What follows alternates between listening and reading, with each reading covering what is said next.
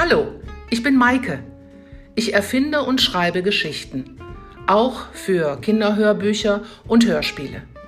Ich lese außerdem sehr gerne vor, besonders jetzt gerade in Corona-Zeiten, um Homeoffice-Eltern mal kurz Ruhe zu verschaffen und Kindern buntes Kopfkino. Ich lese hier klassische von mir bearbeitete Märchen und eigene Geschichten vor. Viel Spaß!